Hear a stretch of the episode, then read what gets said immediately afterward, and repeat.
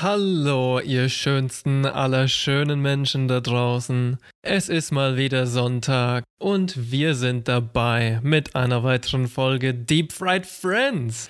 Heute mit Teil 2 der MK Ultra Saga.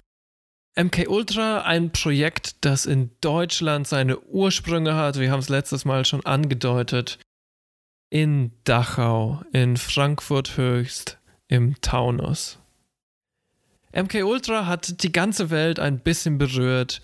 Die Kennedys, Ted Kaczynski, Candy Darling, Hunter S. Thompson sind nur ein paar Namen, die wir heute besprechen werden. Aber das Nachwirken dieser Aktion reicht leider weiter bis in die Gegenwart, bis nach Kuba, Thailand und Afghanistan. Zum Beginn ein Zitat von Egmont R. Koch aus seiner eigenen Doku. Mit dem KZ Dachau begann es. Henry Beecher, der eloquente Anästhesieprofessor in CIA-Diensten, ließ die Nazi-Methoden erproben im Folterhaus im Taunus. Am Ende der systematischen Forschung stand im Juli 1963 das Folterhandbuch QBAC. Im Krieg gegen den Terror wurde QBAC vier Jahrzehnte später wieder aus der Schublade geholt. So stellt sich mir die 60-jährige Geschichte der CIA-Folter dar. Von Dachau bis Abu Ghraib.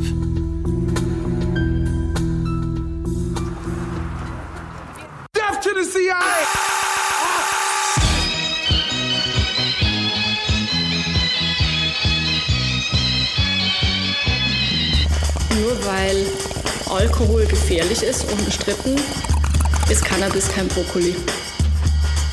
Aber ich möchte nicht, dass wir irgendwann Plakate in Deutschland haben, schöner sterben bei uns, um es jetzt sehr zugespitzt zu machen. Immer neue Drogen mussten her, auch Mittel zum Töten. Und auch für diesen Zweck war, dank der Operation Paperclip, ein Spezialist an Bord. Friedrich Hoffmann, Deutscher. Als Angestellter der US-Armee beriet er auch die CIA in Sachen Psychodrogen. Und deswegen mache ich jetzt hier diesen Tisch mal kaputt, ja? Damit du mal.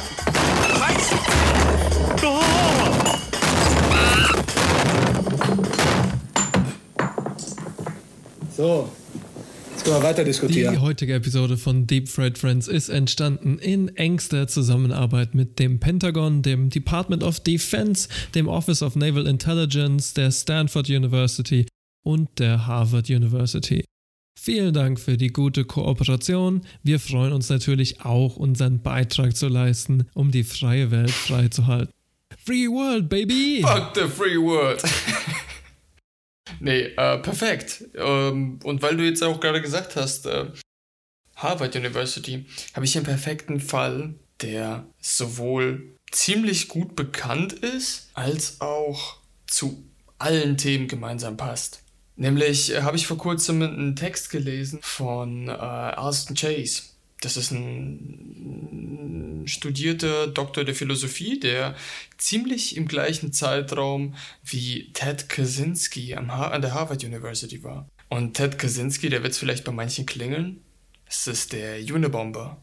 Der Typ, der diverse Briefbomben gebaut hat und insgesamt, ich glaube, fünf Leute getötet hat und drei weitere verletzt hat. Uff.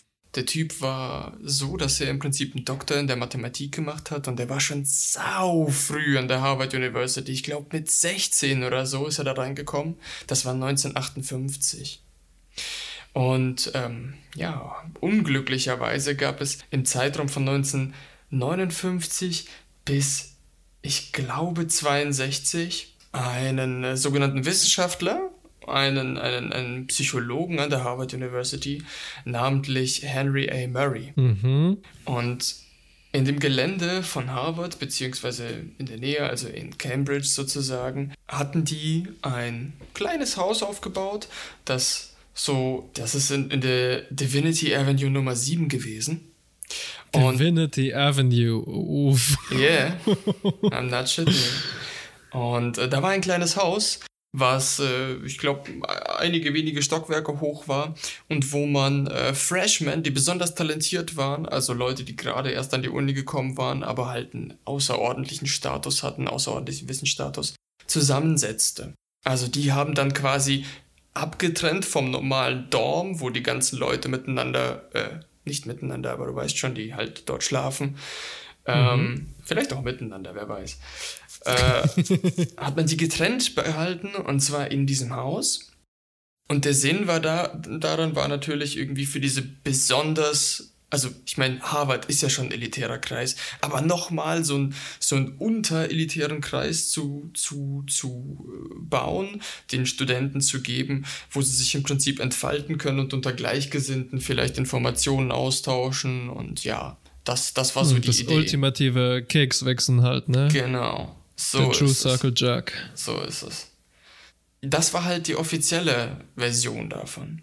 In diesem Gebäude war Ted Kaczynski auch seit seinem ersten Freshman Year sozusagen untergebracht. Was erst viel später klar wurde oder bekannt wurde, ist, dass man dort Social Experiments durchführte. Nämlich, wie ich vorhin sagte, ähm, Henry A. Murray mit seinem Team haben dort im Prinzip die Studenten in den Keller gebracht, wo sie super heftige Verhöre hinter sich bringen mussten. Also es war. Oh Gott, in den Keller. ja. Das Gebäude hieß damals übrigens The Annex. Hm. Und es lief im Prinzip so ab. So, du hast, du bist halt dein, so der, der Student, du machst dann so deine, deine Classes, dann gehst du vielleicht anschließend, weiß nicht, Basketball spielen oder sowas. Und um eine gewisse Uhrzeit meldete sich auf einmal der Prof bei dir und du musst runter in den Keller kommen. Da setzt du dich hin, wirst einfach nur so hingesetzt, teilweise vielleicht auch festgebunden zum späteren Zeitpunkt. Putting the control in mind control. Genau. Und du wirst gelöchert mit erstmal ganz freundlichen Fragen im Sinne von, hm, warum meinst du, gibt es politische Systeme, wie es sie gibt? Und später aber auch sowas wie, würdest du jemanden umbringen? Und wenn die Studenten dann sagten, nein, würde ich nicht, wurden sie angeschrien mit, du bist ein Lügner. Das stimmt nicht. Was hast du zu uns zu verheimlichen? Und das Ziel war es herauszufinden von Henry Murray, wie die Leute auf solche Stresssituationen oder stressige Interrogations quasi reagieren und wie man sich vielleicht davon abschirmen könnte.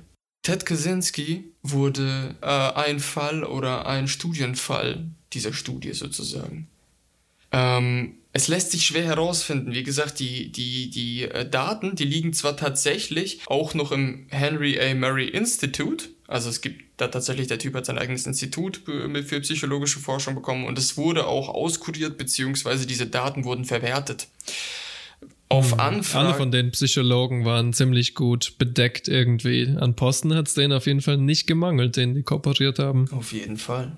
Und äh, zahlreiche, zahlreiche äh, Journalisten in egal welcher Form versuchen halt oder haben gerade nach dem Fall von dem Jonah-Bomber sozusagen versucht, an diese Daten rauszukommen, äh, ranzukommen, aber diese Daten wurden einfach schlichtweg nicht preisgegeben. Darüber hinaus war es auch schwierig, ähm, dass die Probanden sozusagen nicht namentlich genannt wurden, sondern jeder oder jede von ihnen hat einen, Spitznamen bekommen sozusagen. Mhm.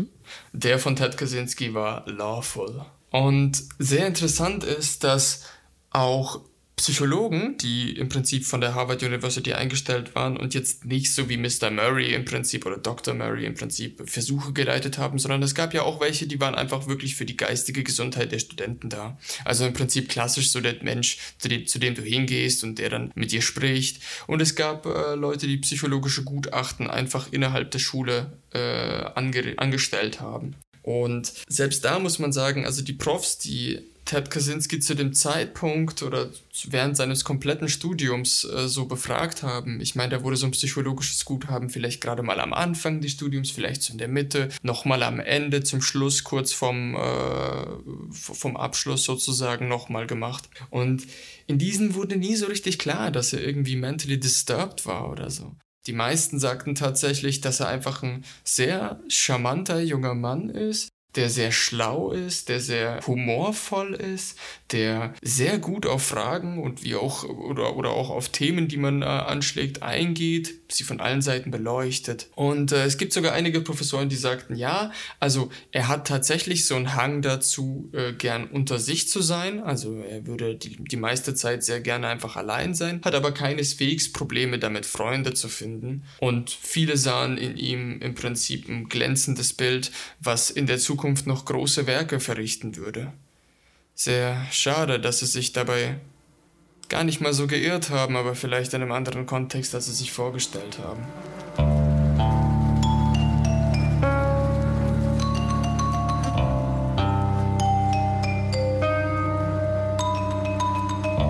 The Unabomber. He began his reign of terror almost 18 years ago. Tonight, this former Berkeley professor is being held. But are the professor and the Unabomber one and the same?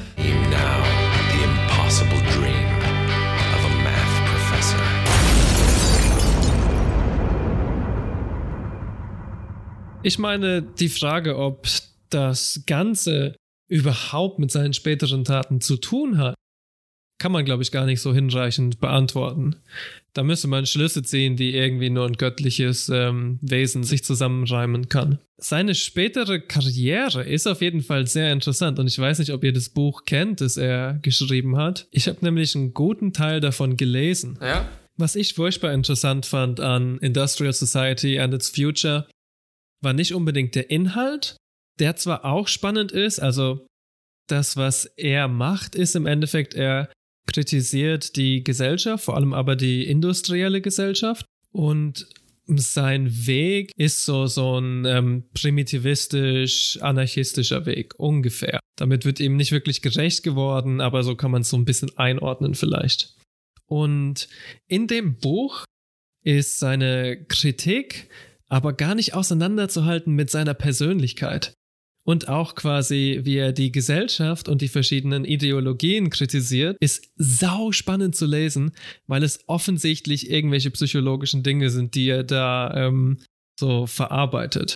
Zum Beispiel schreibt er sehr viel über ähm, Sozialisten und er erklärt quasi politische Ideologien nicht dadurch, was Leute wollen, also zum Beispiel konkrete Politik, irgendwie die Wirtschaft und so weiter, sondern er erklärt das alles über die Persönlichkeit. Also Leute, die links sind, sind bei ihm, wie das äh, Stereotyp geht, schwach und wollen deswegen quasi Egalitarismus und Leute, die rechts sind, sind tendenziell stark, aber halt auch so soziopathisch und so.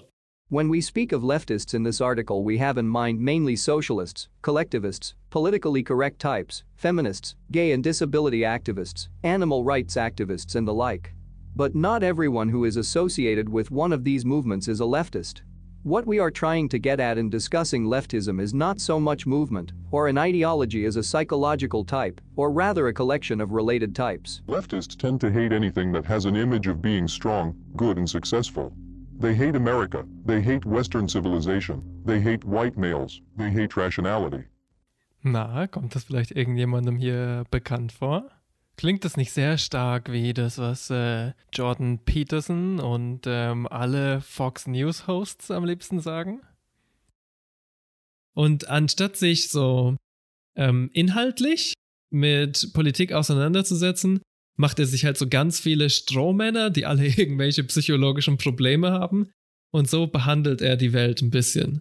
Und ja, man kann schon, selbst wenn man gar nichts über diesen Typen weiß, aus dem Buch ein bisschen rauslesen, dass, ähm, ich weiß nicht, ob man sagen kann, dass er wahnsinnig ist, finde ich irgendwie äh, bisschen unfair.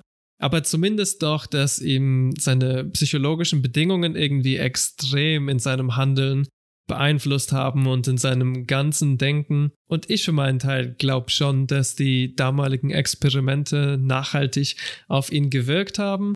Einfach weil es so viele andere Beispiele gibt, wo die Experimente nachhaltig auf Leute gewirkt haben. Absolut. Absolut. Ich meine, wer weiß, vielleicht hätte er, vielleicht hätte er es genauso gemacht, ähm, wenn diese Experimente nicht stattgefunden haben.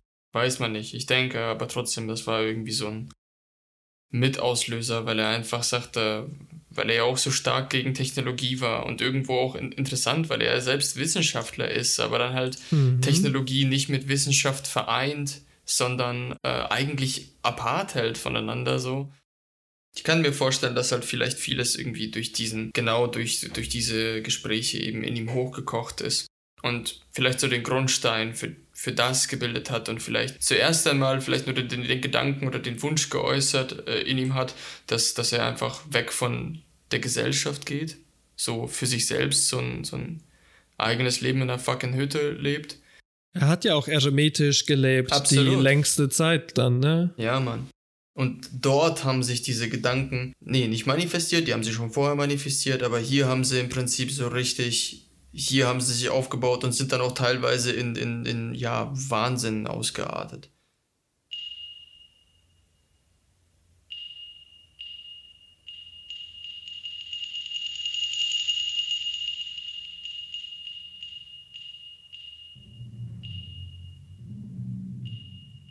Ted Kaczynski, wie so viele andere auch, waren Laborratten für die CIA-Experimente Ted hatte noch den Vorteil, dass er einigermaßen freiwillig daran teilgenommen hat.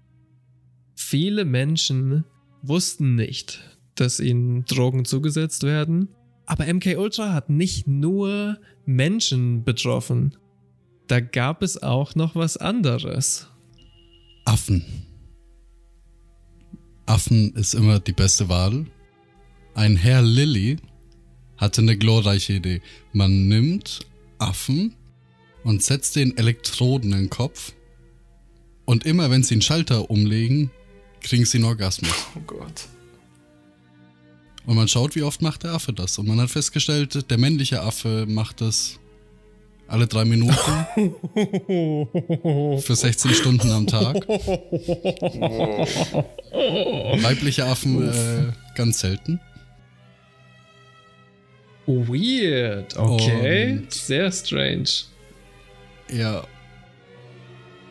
Kleine, kleine Nebennotiz zu diesem Herrn Lilly. Er war auch derjenige, der den äh, Isolation Tank, den Isolations, äh, Ja, Isolationstank sagt man, glaube ich, auch. Isolationstank erfunden hat. Ist quasi ein Tank, da legst du dich rein in Salzwasser und du schwebst und dabei trägst du eine Brille und du siehst nichts mehr und du hast Kopfhörer auf und du hörst nichts mehr.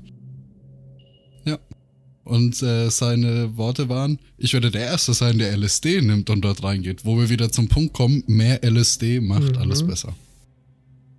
Und John C. Lilly famously quasi nicht nur ähm, selber zu MK Ultra im Spirit beigetragen, sondern gibt auch Hinweise darauf, dass John C. Lilly selber Opfer war. Oder Kollaborateur, das weiß man ja nie ganz so genau. Und macht Sinn, ne, wenn man das so weiterdenkt. Bei vielen, die freiwillig an den Experimenten teilgenommen haben, hat das mitunter auch dazu geführt, dass sie LSD super fanden. Ich denke, wir sprechen hier echt nur von der Teilmenge, von der Teilmenge. Ja, viele Leute wussten es nicht, viele Leute wollten es nicht. Einige Leute haben freiwillig mitgemacht. Viele von denen, die freiwillig mitgemacht haben, haben Schäden davon getragen oder äh, fanden es dann auch nicht mehr gut. Aber es gab zumindest einige, die dann wirklich LSD crazy wurden, im euphemistischsten Sinne überhaupt. Die Beat-Generation ist unter anderem auf diese Weise an LSD rangeführt worden. Ken Kesey, der ähm, Mary Prankster, hat an Stanford-Experimenten teilgenommen, bin ich mir ziemlich sicher. Und ähm, Hunter S. Thompson, kein Witz, hat mal äh, Wache gestanden. Und anscheinend war ein Großteil der Menschen in seinem Dunstkreis bei den Stanford-Experimenten dabei.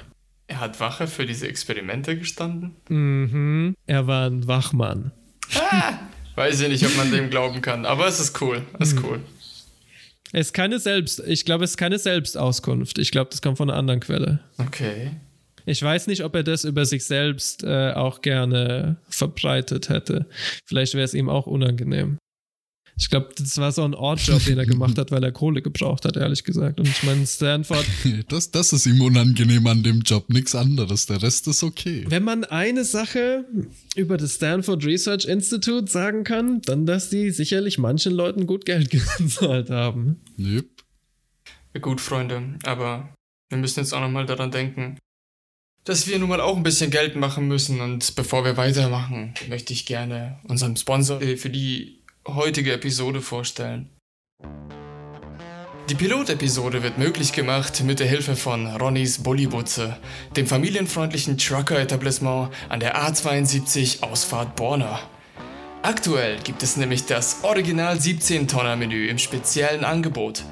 Dabei erhalten Hörer unseres Podcasts nicht nur zwei, nein, sondern gleich drei 1 Kilo Schnitzel mit Speckkartoffeln und einem Jumbo Maxi Becher Red Bull. Damit kann die Nachtfahrt definitiv gelingen. Nennt bei der Kasse ganz einfach unseren Promocode MK Ultra Dickes Schnitzel und gebt bitte großzügig Trinkgeld. Die überarbeiteten Kellnerinnen bekommen nur 2,50 die Stunde und die sind auf eure Großzügigkeit angewiesen.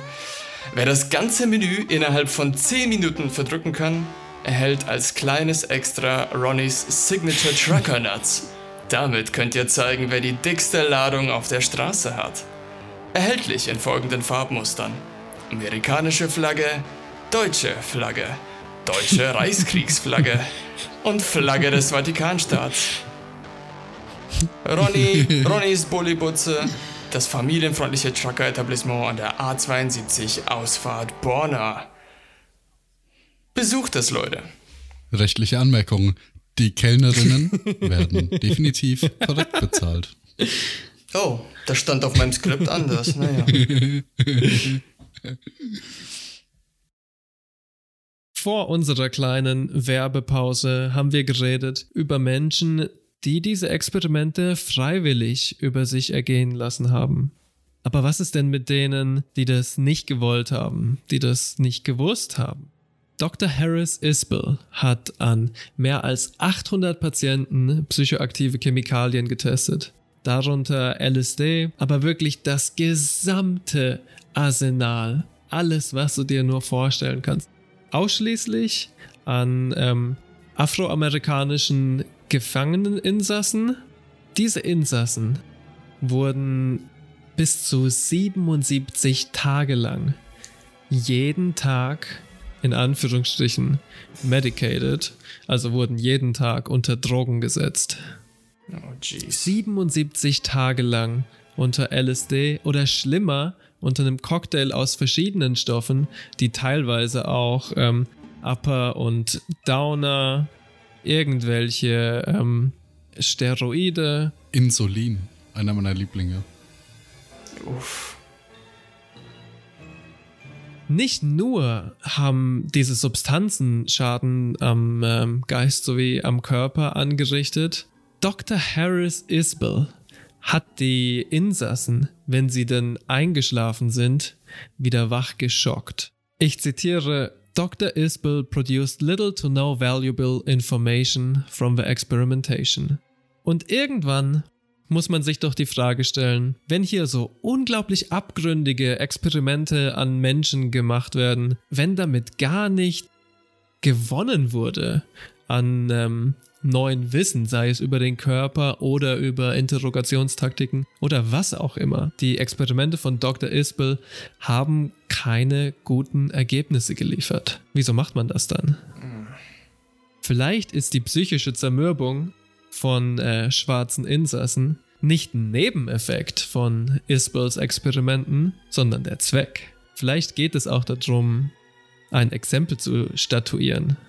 Vielleicht geht es darum, zu verstehen, wie man einen Menschen brechen kann und auf welche Weise man das besonders effektiv machen kann. Oh wei, oh wei.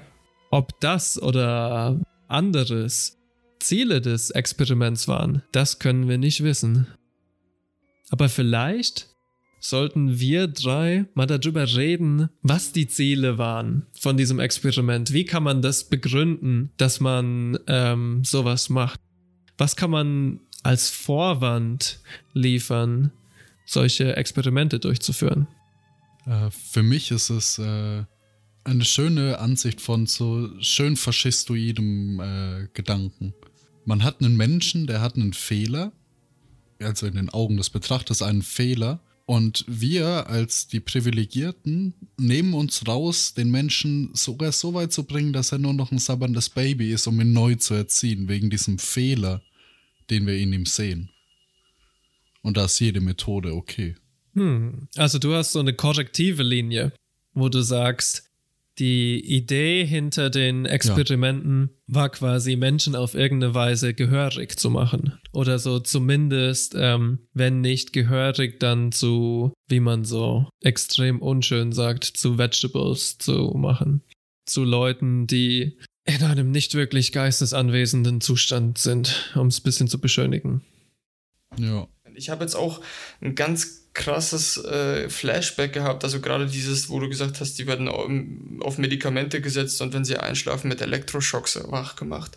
Dann habe ich einen ganz derben Nachgeschmack und äh, hat mich direkt an ähm, Guantanamo Bay erinnert, wo die Leute im Prinzip äh, psychischem Stress ausgesetzt waren und äh, jedes Mal, wenn sie geschlafen haben, nach einer halben Stunde irgendwie mega laut anfängt, Miley Cyrus zu dröhnen und sie dann irgendwie ihre Gefängniszelle wechseln müssen, um wieder wach zu werden und so.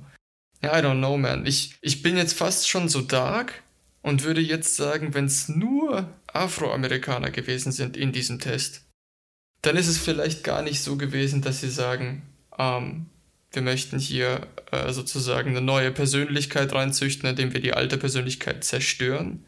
Sondern möglicherweise ist es so, damit diese schwarzen Insassen auch gar nicht mehr rauskommen, sondern nur noch auf Mental Institutions oder so. Ich, ich kann mir das nicht gut erklären, aber ich find's krank, Alter. Ich sitze die ganze Zeit kopfschüttelnd da. Heftig. Ja, nee, für mich war einfach nur das Überstreiten von diesen ganzen äh, roten Flaggen, die da vor dir gehisst sind, wie Stromschläge mm. über die empfohlene Menge. Und ich sag hier empfohlene Menge. Das war wahrscheinlich damals auch ja, schon viel zu viel. Sicherlich. Und so Geschichten. Also da ist, ist einfach auch so eine persönliche Lust dabei, glaube ich. Hm, das ist ja sogar noch mal eine andere These eigentlich als die erste, nämlich dass quasi das Überschreiten von menschlichen Grenzen irgendwie auch so sowas wie ein Selbstzweck ist. Natürlich, wenn man das in den Kontext drückt, ne? Die CIA war noch extrem jung. Die ähm, Geschichte der Geheimdienste in Amerika ist ziemlich schnell erklärt. Es gab während des Zweiten Weltkrieges ähm, das OSS, Office of Strategic Services. Dann ähm, gab es zwischendrin Ende der 40er, Anfang der 50er, glaube ich, gab es so eine kurze Konsolidierungsphase. Und dann ist die CIA im Endeffekt daraus entstanden. Mehr oder weniger. Und viele Leute wissen nicht, dass die CIA ganz anders als heute eine lange Zeit extrem unbeliebt war bei der Japan. Äh, Bei denen bestimmt Bei auch, bestimmt ja. Auch. Bei der amerikanischen Bevölkerung. Das ist ein schönes Relikt der Geschichte, was ähm, zu schnell vergessen wird. Auf jeden Fall mussten die ähm, vielleicht auch sich selber was beweisen, weil genau der Geheimdienst, der am weitesten geht, in ihren Augen zumindest, der erfolgreichste ist. Vielleicht war es auch in gewisser Weise ein Test, was man alles machen kann, bevor die Regierung eingreift. Und das Resultat dieses Tests ist, die Regierung greift überhaupt nicht ein. Und Sidney Gottlieb konnte machen, was er wollte. Und alle perversen Gedanken, die ihm im Kopf gekommen sind, konnte er ohne große Probleme irgendwie umsetzen. Das beleuchtet auf jeden Fall nochmal einen anderen ähm, Winkel dieses Problems hier, nämlich MK Ultra für die CIA generell und was es für die Agency bedeutet. Oh man, that's some dark shit. Aber Leute, äh, Ronnys Bullybutze, das familienfreundliche Trucker-Etablissement der A72 Ausfahrt Borna, ja, das äh, bietet jetzt auch ein Afterdinner, äh, eine Afterdinner-Thai-Massage an für 1999. Also schlag zu, wer kann bei dem Preis sonst noch was sagen, äh? Für ein Zwanni lass ich auch deine Cobra tanzen.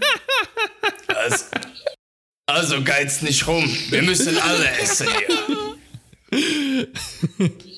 Ein anderes recht populäres Opfer von MK Ultra war Sirhan Sirhan, ein äh, palästinensischer Migrant, der nach Amerika kam, ich glaube Ende der 50er, und der später ja, am bekanntesten dafür werden sollte, dass er den Attentat an äh, Bobby Kennedy mhm. vollzog.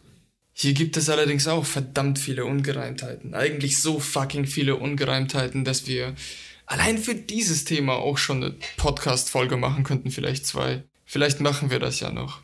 Ich will es äh, aber ganz schnell anschneiden. Im Endeffekt ist es so, dass Bobby Kennedy von mehreren Schüssen getroffen wurde. Äh, soweit ich weiß, von fünf. Die aber aus verschiedenen Richtungen kamen. Und darüber hinaus war in dem Raum im Ambassador Hotel, wo die waren, uff, ich weiß nicht, 13, 14 Schusslöcher? Und das war so ein kurzer Zeitraum.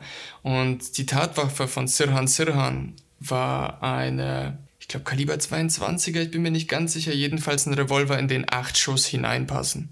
Ähm, du kannst also keine 13 Schuss davon abfeuern, es sei denn, du bist irgendwie fucking, I don't know, Dirty Harry oder so und kannst deinen Revol Revolver innerhalb kürzester Zeit nachladen, aber selbst die Soundaufnahmen zeigen, es sind mehrere Schüsse gefallen, die sich teilweise überschnitten haben. Es gibt dazu eine ganze große Conspiracy Theory und die können wir irgendwann mal gerne genau aufschlüsseln. Nur ist es so, dass man herausfand, und ich glaube, es war sogar dieses Jahr, dass äh, der Fall von Sirhan Sirhan nochmal aufgerollt wurde, wo, weil man bestimmte Kenntnisse neu erhalten hatte. Und äh, soweit man weiß, das sage ich jetzt sehr vage, ist es so, dass Sirhan Sirhan äh, durchaus auch von der CIA in Hypnose-Experimente ähm, involviert war. Ja, das betraf im Endeffekt ja Punkte, wo man ihm sozusagen mm, mit bestimmten, mit bestimmten Signalen dazu sozusagen erwecken konnte und spezielle Tätigkeiten, um spezielle Tätigkeiten auszuführen.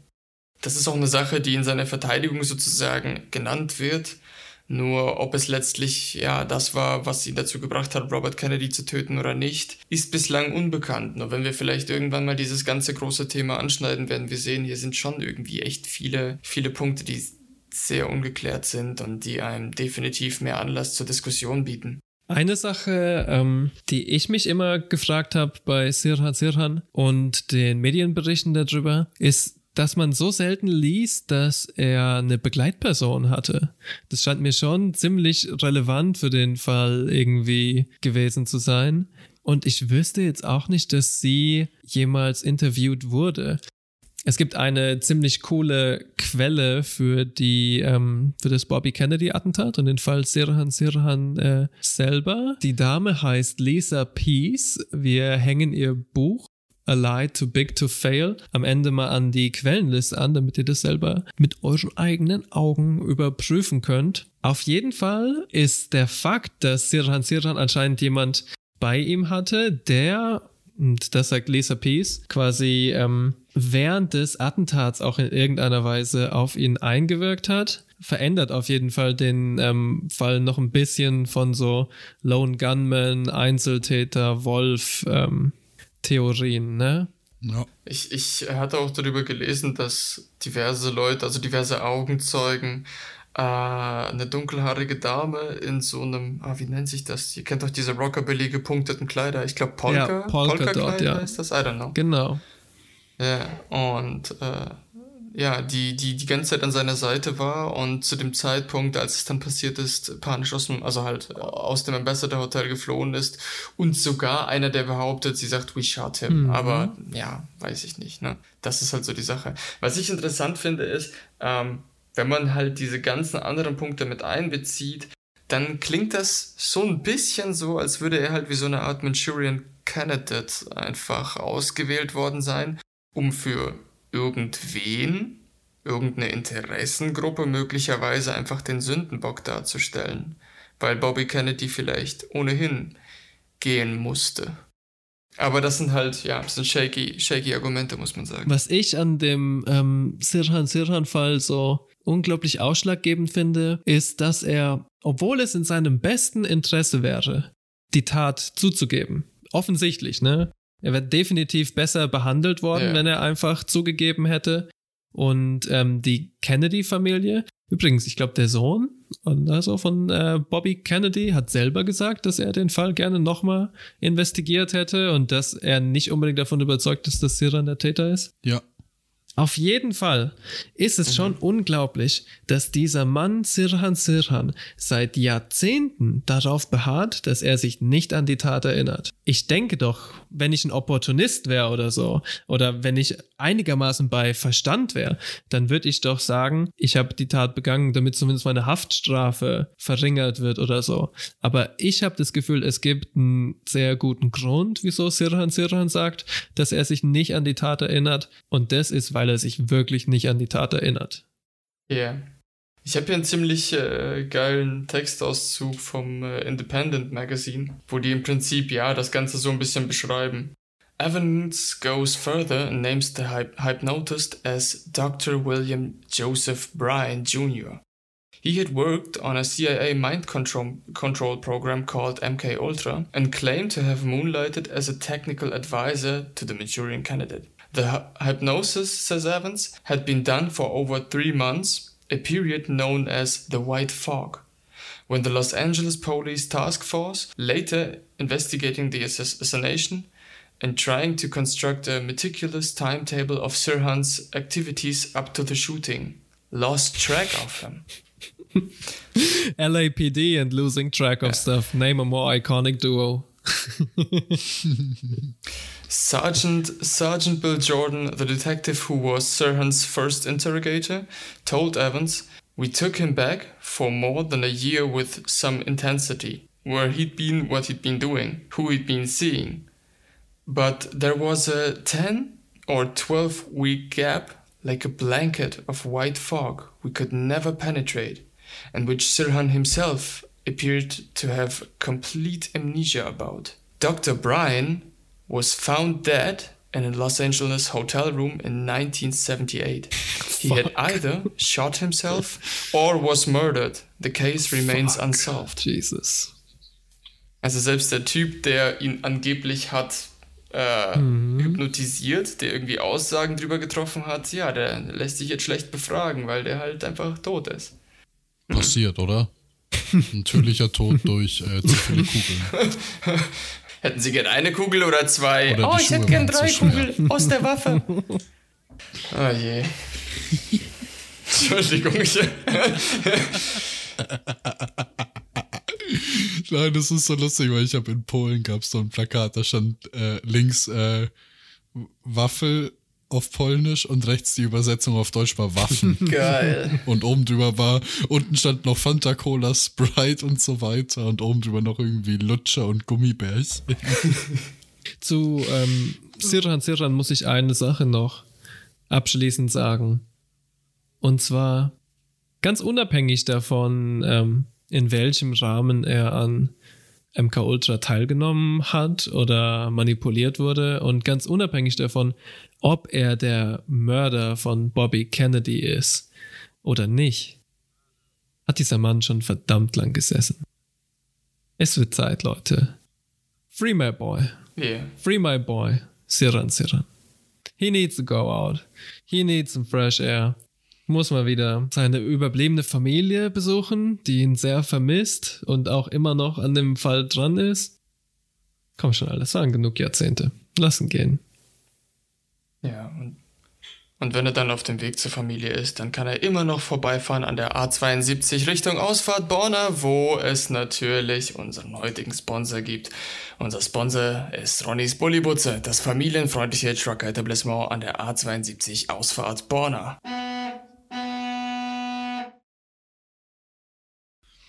So, aber jetzt mal, jetzt mal die Sache. Die haben jetzt hier Leute in Massen unter Drogen gesetzt, Frauen zur Prostitution gezwungen, Check. Leute quasi im Kopf frittiert. Check. Ähm, ja, massiv gegen jegliche Menschenrechte, internationale Eid. Rechte, staatliche Rechte, gegen alles verstoßen. Ja, quasi alles. Auf alles gekackt. Check. Hat jemand auf den Sack bekommen. Hat jemand richtig auf den Sack bekommen dafür. Sind Köpfe gerollt. Ja. Affenköpfe? Oder Echte Köpfe. Echte Köpfe von Oder richtig dekorierten Ärzten und Psychologen und CIA-Officers, die an dieser Operation teilgenommen haben. Die Antwort ist nein.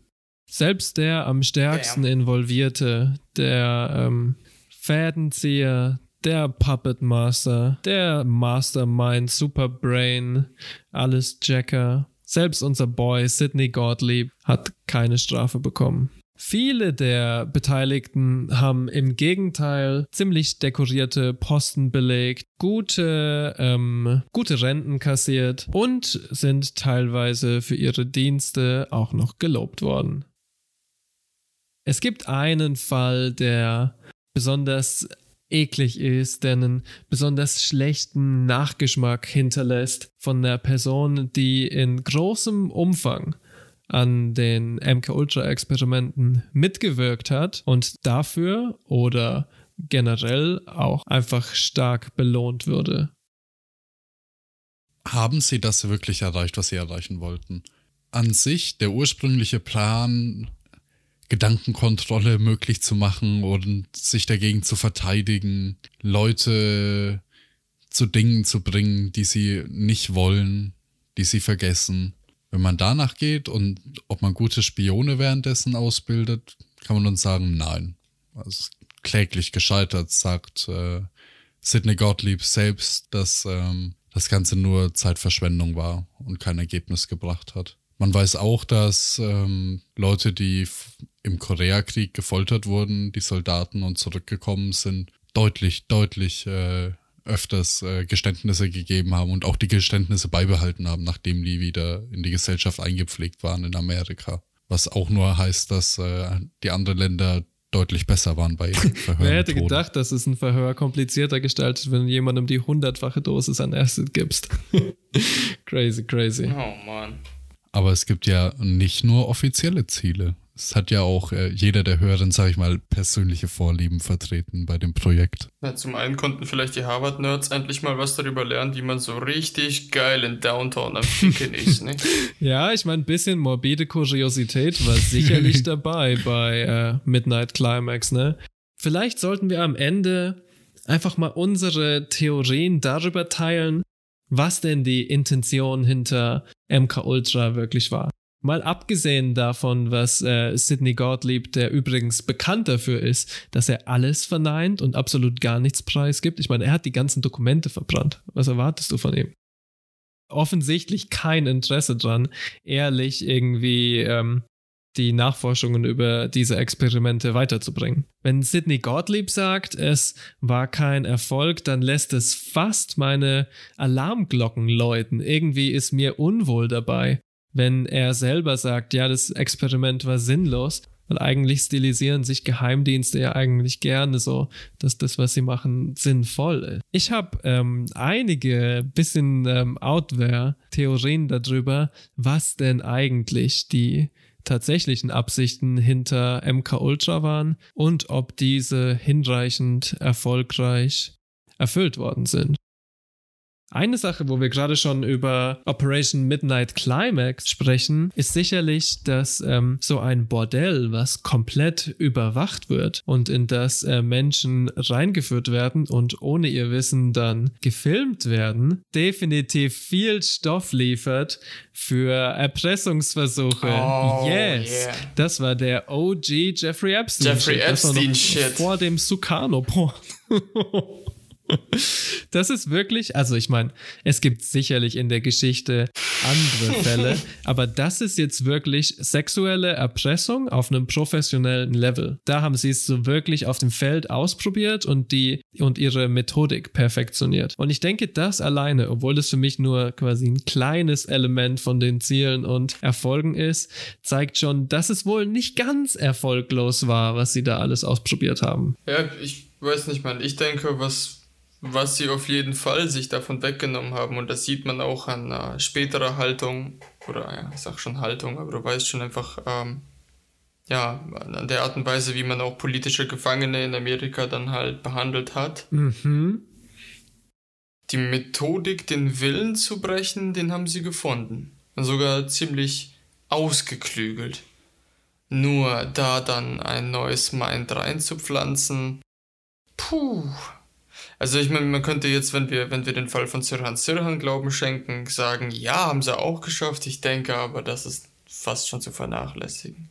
Ich würde da sogar noch eine ganz feine Linie ziehen und sagen, bei Sirhan Sirhan haben sie es nicht gemacht, eine neue Persönlichkeit oder so einzupflanzen, sondern es ginge ja, wenn man annimmt, dass sie ihn dazu bringen wollten, um eine pur motorische Aktion, die auch nur kurz andauert. Mhm. Sie müssen ja gar nicht eine neue Persönlichkeit in ihm verankern, er, es könnte ja auch was ganz anderes sein als eine Waffe auslösen. Ne? Es könnte ja auch ein Videospiel sein oder so. Natürlich nicht in dieser Zeit, aber die werden sich sicher auch was ausgedacht haben, was er da machen soll, wenn er unter Hypnose steht. Ja, sowas wie eine, eine, eine Glocke läutet ja. und er pisst sich in die Hose oder so. Ne? Weil ich bin 100% auf deiner Linie.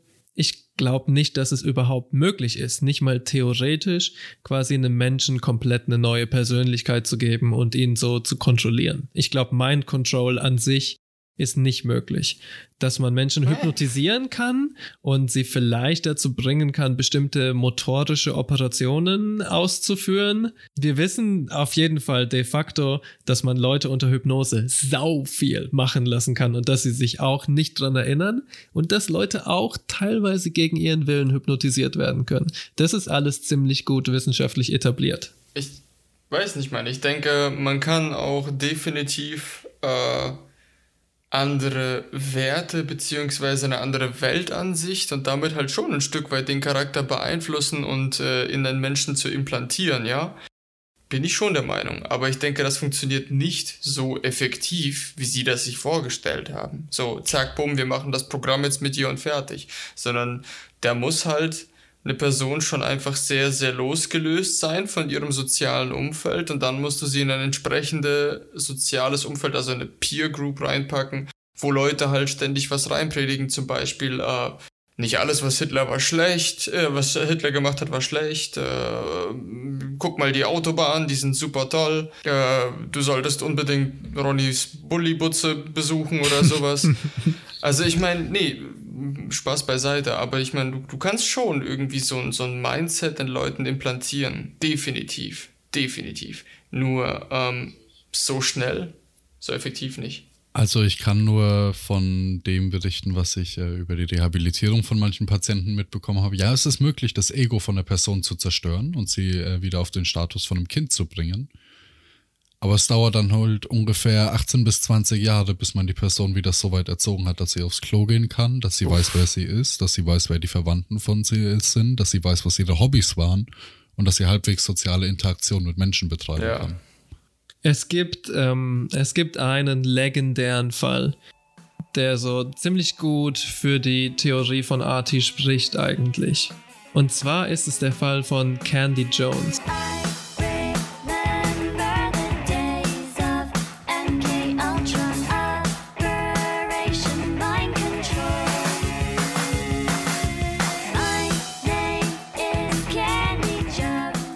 Unabhängig von MK Ultra unglaublich interessante Person. Sie war ein legendäres Pin-Up-Girl im Zweiten Weltkrieg. Quasi das It-Girl. Und hat ähm, deswegen viel mit der Navy zusammengearbeitet. Hm. Dadurch hat sie ähm, die Verbindung zur CIA bekommen und ist über lange, lange, lange Zeit hinweg hypnotisiert worden.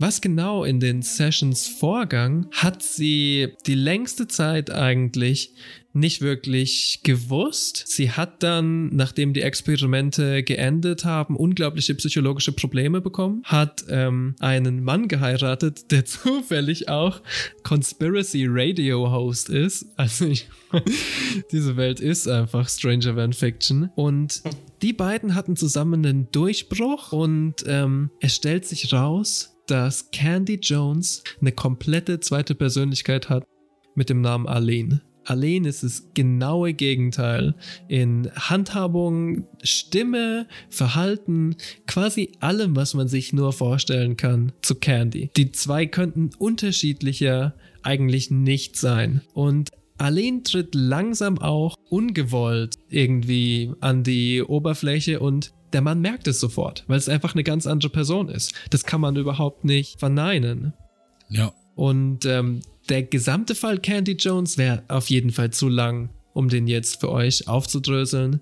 Aber was der Fall zeigt, ist, dass ähm, durch Hypnose, Therapie, ich denke auch Drogenadministration und jetzt kommt der schlimmste Teil an der ganzen Sache, Traumata bewusstes Auslösen von Traumata oder, was auch ähm, sehr häufig verwendet wurde, bewusstes Zurückgreifen auf schon bestehende Traumata. Die waren wirklich essentiell da drin, Verhalten zu manipulieren und eben in diesem Fall ist dunkel, aber fast beeindruckend, quasi eine zweite Person in ähm, psychologischen Sessions hervorzubeschwören, die sich dann wirklich teilweise von selber manifestiert und Kontrolle übernehmen kann.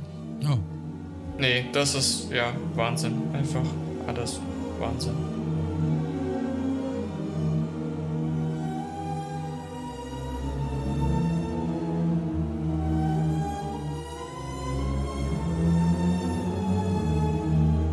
Für mich war noch einer der Punkte, wahrscheinlich war eine der Sachen, wie so Gottlieb so ein, also ja, wir haben viele Jokes über seinen LSD-Konsum und Verhalten über die Droge ähm, geredet ich glaube, was er versucht hat, für ihn war das wahrscheinlich eine unglaublich toller Rausch und eine unglaublich tolle Erfahrung die ganze Zeit. Und er wollte das anderen Leuten aufzwängen einfach irgendwie. Als er hat irgendwie akribisch irgendeinen Nutzen in dieser Droge gesucht. Indem man halt hunderte, tausend Leute vergiftet. Hm, du meinst, das war quasi seine persönliche Agenda dann. Das war seine eigene Motivation, Passion. diese Experimente weiterzumachen. Weil sowas funktioniert ja, Ja. nicht ohne Motivation, ne? Nur selbst dann, dann hätte er es doch auch viel. Ich meine, gut, das war dann noch einige Jahre später, aber guck dir an, wie das bei den Hippies gelaufen ist. Ich meine, die haben sich dann auch einfach gesagt, hey Dude, willst du mal? Und fertig. Warum, warum auf diese Art und Weise, Mann? Dazu muss man sagen, dass zu dem Zeitpunkt, wo wir jetzt gerade Mhm. drüber reden, LSD gerade mal irgendwie fünf Jahre erforscht okay. war, also Mhm. gefunden. Da war das noch nicht als äh, Droge so weit verbreitet und dass die Hippies damit äh, Erfahrung gemacht haben in Massen und so. Das Ja, ja, ich habe auch erst. gemeint, das kam erst später so. Aber ich, ich frage mich halt, warum er dann trotzdem, also ich meine, das ist ja ein zwanghaft. Naja, wenn du dann mal so viel Macht Ja. hast, wenn du dann so viel Macht hast, gibst du die nicht mehr her. Wenn jemand sagt, okay, wir können dir im Jahr, was weiß ich, auf heutige Gelder umgerechnet 50 Millionen vergeben und du darfst rumforschen und alles vertuschen so ein bisschen. Sagt doch keiner mit einem machtlebenden Charakter, nö, also, das möchte ich jetzt nicht machen. Das klingt ja unseriös. Tja, Leute, wäre ich Diktator, ja, ja, würde ich, würde ich auch nicht Nein sagen, ne? Ich würde noch eine ganz andere Theorie zu MK Ultra äußern und eine, die nicht auf irgendwelche Weise ähm, psychologisch motiviert ist, sondern ein bisschen abstrakter gedacht vielleicht. Für mich ist MK Ultra als Phänomen nicht nur quasi die Folter, und man sollte es wirklich nicht anders nennen, als ähm, die Folter an sehr vielen Menschen, oft gegen ihren Willen, sondern es ist auch ein Experiment da drin, Forschung, Geheimdienstarbeit, Privatwirtschaft und staatliche Gelder auf eine sehr unheilige Weise miteinander zu vermischen. Wir haben Nachforschungen gemacht, wo genau das Geld für MK Ultra herkommt. Und obwohl einige Dokumente existieren, ist es unglaublich schwer, den Spuren zu folgen, weil extrem viel Geld bar einfach übergeben wurde. Andere Spenden kommen von ähm, größeren privaten Institutionen und ähm, teilweise wurden sogar, und das ist für mich der Oberhammer, Regierungsgelder für diese Folterexperimente benutzt. Unter anderem, unter anderem Gelder, die für äh, Krankenpflege eingesetzt werden sollten und Gelder von der American Nuclear Commission. Ja, krass. Im Endeffekt war es ein bisschen ein Prototyp davon, wie ähm, Geheimdienstarbeit heute ausschaut. Wenn ihr in den letzten Wochen und Monaten die Nachrichten verfolgt habt, habt ihr vielleicht was von Pegasus gehört. Das ist eins von vielen unheiligen Beispielen, wo sich staatliche Gelder, Top-Universitäten und privatwirtschaftliche, und hier ist wirklich die Betonung drauf, Unternehmen dann mit Geheimdiensten, dem Militär und so weiter verbinden. Und ich glaube, MK Ultra war wirklich ein Vorreiter in der Hinsicht, wie man das operationell macht, wie du Sachen gut geheim hältst. Deswegen ist es eine der Mutter aller Verschwörungstheorien, finde ich, weil es auch ein bisschen darum geht, wie hat es Sidney Gottlieb geschafft, dass ähm, ein Großteil von Washington nicht Bescheid wusste. Manche haben sogar darauf bestanden, dass der Präsident selbst nicht Bescheid wusste. Die Agenten haben untereinander weniger miteinander geredet. Ich glaube, das ist an sich eine Errungenschaft von dem Ding. Neues Level an Geheimhaltung, was Geldgebung, was ähm, Abmachungen, was so die Kontakte zwischen ähm, Regierung, Geheimdienst, Wissenschaft und privaten Unternehmen angeht. Ich finde, das ist eine gute Theorie. Kön könnte, könnte sehr gut sein, würde sich auch, also das sind dann tatsächlich Ziele, die irgendwo, ja, ich würde schon sagen, zu einem großen Punkt einfach sehr gut funktioniert haben, weil selbst heute, ja, wir wissen was. Ähm, wir wissen nur nicht sehr viel, muss man auch sagen. Ähm, für mir fällt es einfach immer so schwer zu glauben, dass halt, also wenn, wenn, wenn dieser Mechanismus hätte getestet werden sollen, warum hat man es nicht du, man hätte ja auch theoretisch irgendwas einfach mit, mit gewissen Zahlungen, weiß nicht, an, an ein Land, was, wogegen du eigentlich mega hart vorgehen solltest oder wie auch immer. Das hätte man damit ja auch verbinden können. Man hätte da auch eine hohe Geheimhaltung so auf ihre Lupenreinheit, auf ihre äh, Leckfreiheit sozusagen testen können. Leckfreiheit ist ein komisches Wort. Ich glaube, ich sollte es anders sagen. Also, yeah. Naja, aber die entstehen ja nicht von ähm, nirgendwoher, ne? Also ein Grund, wieso es MK Ultra gab, ist, weil es total viel privatwirtschaftliches Interesse daran gab, solche Forschungen anzustellen. Ich meine, vielleicht wäre so ein Szenario, wie du es beschreibst, auch passiert, wenn quasi die Gelder eher daher gekommen wären. Aber es war, wie äh, Simmaster schon erwähnt hat, quasi die Aufstrebzeit von LSD. Es war gerade erst erfunden. Niemand wusste so recht, was man damit machen sollte und wozu es gut ist. Sehr viele Leute waren in den 50ern und 60ern bereit, sehr hohe Geldsummen an irgendwelche Sachen zu schmeißen, die irgendwie mit Verhaltensmodifikation und Drogen zu tun haben. Genauso wie heute sehr viele Leute bereit sind, irgendwie extrem viel Geld in Sachen zu schmeißen, die mit ja, AI und zum Beispiel Privacy und digitaler Sicherheit oder Unsicherheit zu tun haben. Ich glaube, das war ein bisschen mhm. der Spirit der Epoche und so kann man sich, denke ich, erklären, wieso gerade Drogen, wieso gerade äh, Menschenexperimente. Vielleicht kann man zu guter Letzt noch sagen, dass nicht alles verstanden werden kann, weil damals schon, es war eine Zeit von hartem Umbruch. Ich meine, Nazi-Deutschland war gefallen, dann hat man irgendwie einen neuen Geheimdienst und einen neuen Geheimdienst und einen neuen Geheimdienst. Und dann auf einmal gibt es den Ostblock, wo man nicht weiß, wie gefährlich ist der. Ich glaube, da spielt die geopolitische Komponente auch noch ordentlich mit rein. Und das können wir, glaube ich, im Nachhinein gar nicht mehr so richtig beurteilen. Ich denke schon, der Kalte Krieg spielt auch eine wichtige Rolle. Aber trotzdem ähm, denke ich, vielleicht ist der Kalte Krieg als Ursache überbewertet, weil es ja wirklich ziemlich viel um USA-interne Sachen geht. Und das wäre auch meine Konklusion eigentlich zu dem Thema. Um jetzt vielleicht mal von was waren, ähm, was waren die Absichten von MK Ultra wegzusehen und zu sagen, ja, okay, was ist passiert? Es wurden de facto größtenteils unterprivilegierte Menschen gefoltert. Frauen, oft Frauen irgendwie in verwundbaren Situationen, Afroamerikaner, Menschen mit psychischen Problemen, Menschen, die als irgendwie verwundbar oder manipulierbar erschienen sind, ob sie es jetzt waren oder nicht. Ich glaube, es ist in den Fällen wichtig, den ähm, Opfern zu glauben. Und viele von denen haben die Experimente ja überlebt mussten dann quasi in ihrer ähm, Community akzeptiert werden wieder und weitermachen, mussten oft ähm, gepflegt werden. Ja, die, die Leute, die besonders stark davon betroffen wurden, nämlich zum Beispiel schwarze Communities, hatten dann jemanden in der Familie, der sie jeden Tag daran erinnert, dass es ein Gewaltmonopol gibt, was gegen sie stimmt irgendwie mussten mit den ähm, finanziellen Folgen davon fertig werden. Settlements gab es wenige. Es wurde echt in, ähm, ich denke bestimmt nicht mal dem Großteil der Fälle wurde überhaupt irgendwas ausgezahlt. Teilweise gibt es jetzt auch noch Gerichtsprozesse darüber, ja. ob was ausgezahlt werden soll. Die Täter wurden, das ist auch Fakt, nicht bestraft. Und ich meine, wenn man jetzt ein bisschen, wie Sim das auch gemacht hat, so sich den Kontext anguckt, dann würde ich eher sagen, der Kontext ist die Civil Rights Bewegung und die Frauenrechtsbewegung. Und sicherlich war auch ein Ding bei MK Ultra, ein Exempel zu statuieren an ähm, Schwarzen und Frauen und diese Communities in Angst und Schrecken zu stürzen irgendwie. Das sind die Folgen, die wir von diesem ganzen Ding haben. Und die sind nicht hübsch. Nope. Ich wollte noch kurz anmerken zu den äh, Fällen von Entschädigung oder Entschädigten.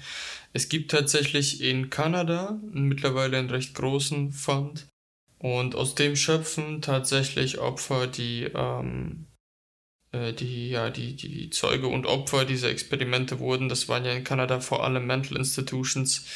Ähm, ich habe zum Beispiel auch eine Doku über eine Frau gesehen, die, äh, die da also es schien mir fast, ich fand das schon sehr krass, aber die scheint einfach komplett heile da rausgekommen zu sein.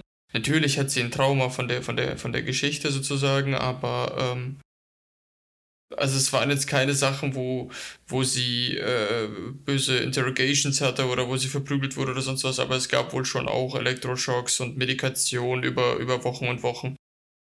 Und die bekommt, hat dann am Ende gesagt, ja, sie kriegt jetzt irgendwie eine Rente von irgendwie 2000 Canadian Dollars oder sowas. Aber wiederum einige, einige andere, die, die haben es halt gar nicht so lange überlebt, bis, bis letzten Endes Entschädigungen kamen. Yep, das darf man nicht vergessen. Am Ende sind unsere Gedanken auf jeden Fall bei den Opfern und bei ihren Familien und bei allen, die noch nach Klärung suchen irgendwie und die noch gar nicht wissen, ne, was passiert ist. MK Ultra ist ein hartes Thema. Wieso sollte man sich mit sowas deprimierendem, abgründigen überhaupt auseinandersetzen? Ein kleines Zitat zum Abschluss von Tani Linville. Sie sagt, MK Ultra could have been lost to the realm of conspiracy theorists. The 1977 Senate Select Committee on Intelligence, which sought to further investigate MK Ultra, commends um, John D. Marks for accomplishing more on his own than the government committees that investigated before him.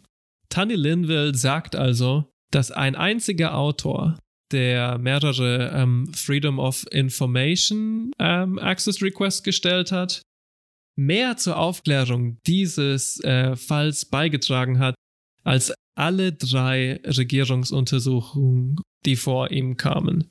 Und ich glaube, das hm. beweist ganz gut, wieso es wichtig ist, dass sich Leute mit sowas befassen, dass immer mal wieder nachgestochert wird irgendwie, dass man nicht locker lässt und dass man sich mit solchen Sachen auseinandersetzt. Denn wenn wir es nicht machen, meine Lieben, dann geben wir diese Verschwörungen an irgendwelche rechten Spinner, Aluhüte, Esoteriker oder Aliens-Fans ab. Und das darf nicht passieren. Diese Sachen sind real, sie sind leider sehr echt und wir sollten sie nicht vergessen. Genauso wenig wie das Sparmenü in Ronnys Bullibutze, dem familienfreundlichen Trucker-Etablissement an der A72 Ausfahrt Richtung Borna. Das gesamte Menü könnt ihr in 10 Minuten verdrücken und erhaltet von Ronny die Signature Trucker Nuts. Nicht vergessen, dabei das Promo-Codewort an der Kasse zu nennen. MK Ultra Dickes Schnitzel. Also ich hoffe, dass ihr jetzt nach dem Podcast äh, nicht so wie manches Opfer aus dem Projekt rausgegangen seid, ähm, sondern Spaß hattet zu einem gewissen Grad an manch vielleicht lustiger Side Note, manche sonstiger Information. Äh, es hat uns gefreut. Hier ist Simon. Ich mag Schnitzel und LKWs.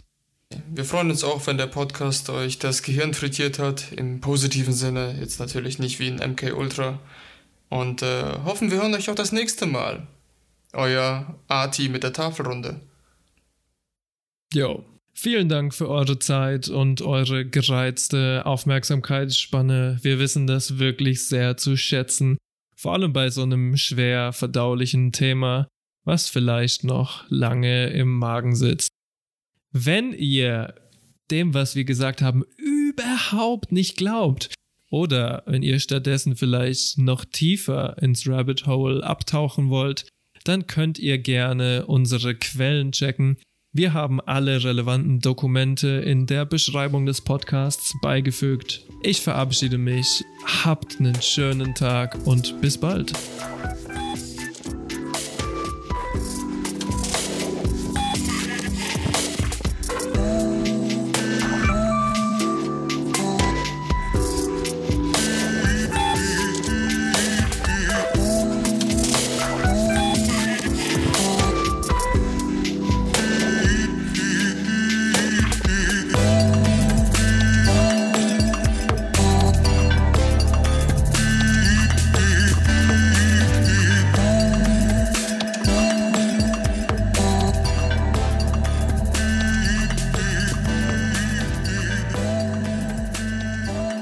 Shall know the truth, and the truth shall make you free.